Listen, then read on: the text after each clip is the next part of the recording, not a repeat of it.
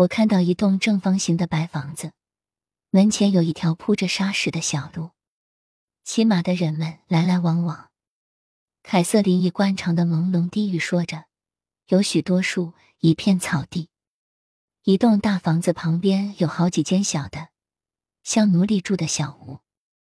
天气很热，这里是南方维吉尼亚。”他说年份是一八七三年，那时他是个小孩。有很多马和农作物、玉米、烟草。他和其他仆人在大房子的厨房做事。他是个黑人，名字叫艾比。他突然有个预感，肌肉僵硬起来。大房子着火了，他看着他在大火中倒塌。我要他向前到一八八八年的时候。我穿着一件旧衣服，在二楼一个房间里擦镜子。这是一栋砖造的房子，有窗，窗上一格一格的，镜子凹凸不平，旁边还有一个卧柄。房子的主人叫詹姆斯·曼森，他穿着一件有趣的外套，中间三颗扣子，还有黑色的大领子。他留着胡子，我不认识他，只未曾出现在此事。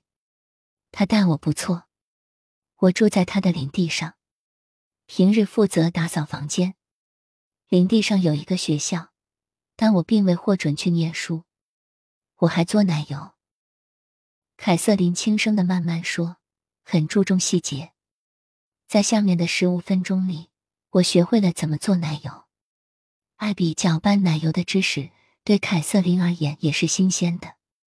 我要她再前往。我和一个男人在一起，但我们好像没有结婚。我们同床共寝，但并不是一直住在一起。我觉得他还好，但没有很特别的感觉。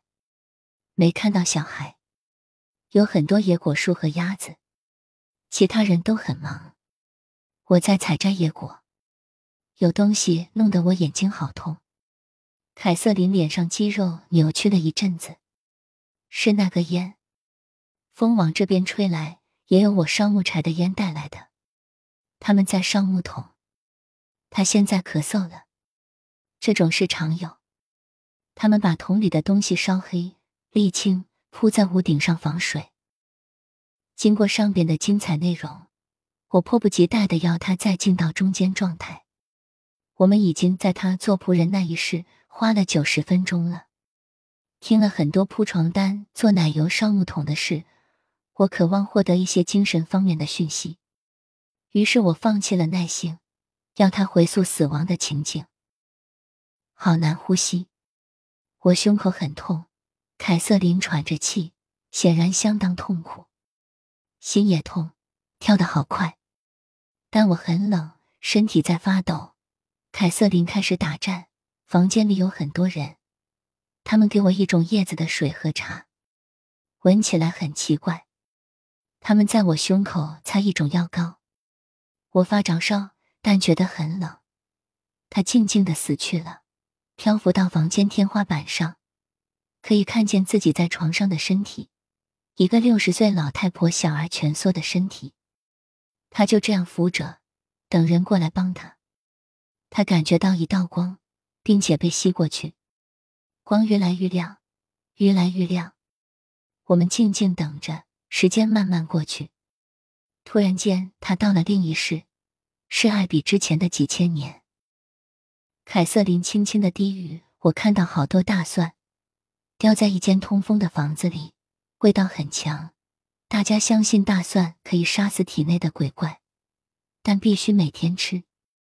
户外也有很多大蒜，晒在院子里，还有一些其他的药草，无花果、枣叶钱等等。这些药草能治病。我妈妈买了大蒜和其他药草，因为家中有人生病了。这些是奇怪的草根，可以含在口中。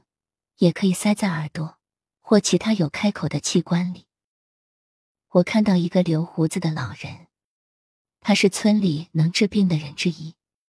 他会告诉你怎样做。这里有种瘟疫，死了好多人，大家不敢为尸体熏香，因为怕传染。死人就这么埋掉，但村里人心里并不痛快，他们认为如此一来，灵魂就不能升天，和凯瑟琳死后的说法相反。但人们继续死去，也死了好多牛。水，洪水，人们因为洪水过后才得病的。他显然刚刚了解了这是流行病。我也因为水而得病。它让你的胃抽痛，这种病是肠胃的病，身体会丧失很多水分。我在河旁边。要提水回去，但就是这种水害死大家。我把水带回去，看到我母亲和我兄弟们。我父亲已死了，弟弟病得很厉害。我并没有让他再前往，而是停下来，想着他在一世与另一世间大一起去的死后观念。但他每次死亡的的经验与很类似，很一致。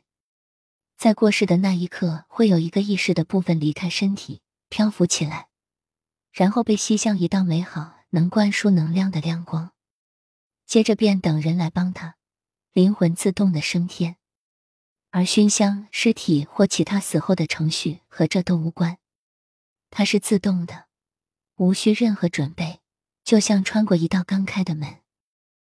土地很干，很贫瘠。附近看不到山，只有平地，很广阔干枯。我一个弟弟死掉了，我渐渐复原，但还是觉得痛。他的话并不多，他躺在一张小床上，盖了一些被单。他病得很重，大蒜和其他药草也挽回不了性命。很快的，他就浮出躯壳之外，被吸往那道熟悉的光。他耐心的等候人来帮他。他的头开始歪向一边，又转到另一边，好像在看一幅宽广的风景。声音又在变得沙哑和响亮。他们告诉我有很多神，因为上帝就在我们每个人心中。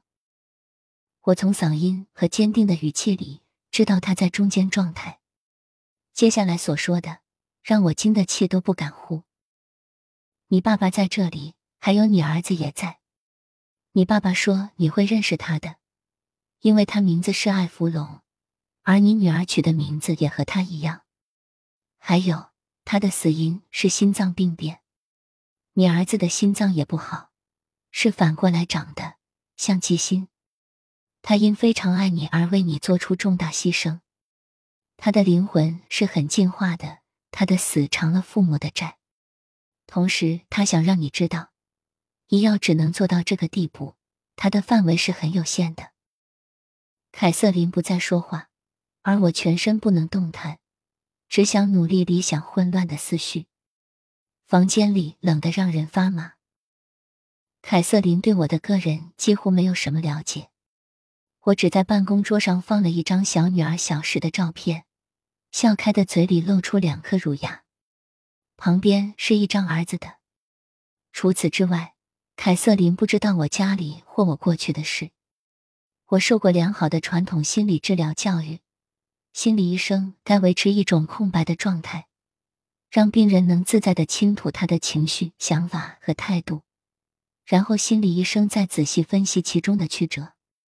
我一向和凯瑟琳保持这种治疗的距离，他真的只知道我做医生的一面，而对我的私人生活无所了解。我甚至连证书都没有挂出来。我这一生最大的遗憾是，第一个儿子亚当只活了二十三天就夭折了，完全没预料到。当时是一九七一年初，他出生十天后，我们从医院带回家。他开始有呼吸的毛病，并不断呕吐，非常难下诊断，肺静脉循环不良及动脉隔膜受损。他们这么告诉我们。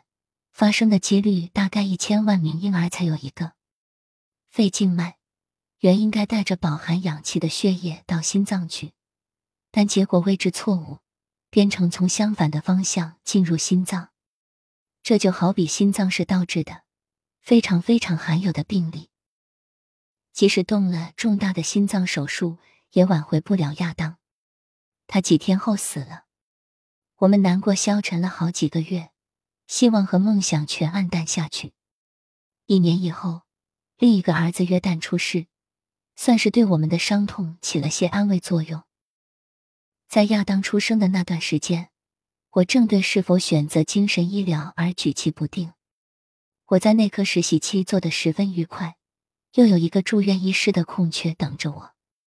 直到亚当的意外，才使我坚定的选择心理治疗做终身职业。因为现代医学以其先进的技术和设备，竟不能挽回一个小婴儿的生命，令我愤慨。我父亲的身体一向硬朗，直到一九七九年初第一次心脏病发作才亮起红灯。那时他六十一岁，难逃过第一次发病，但他的心肌已严重受损。三天后，终于不治死亡。时间大约是凯瑟琳第一次来看我前的九个月。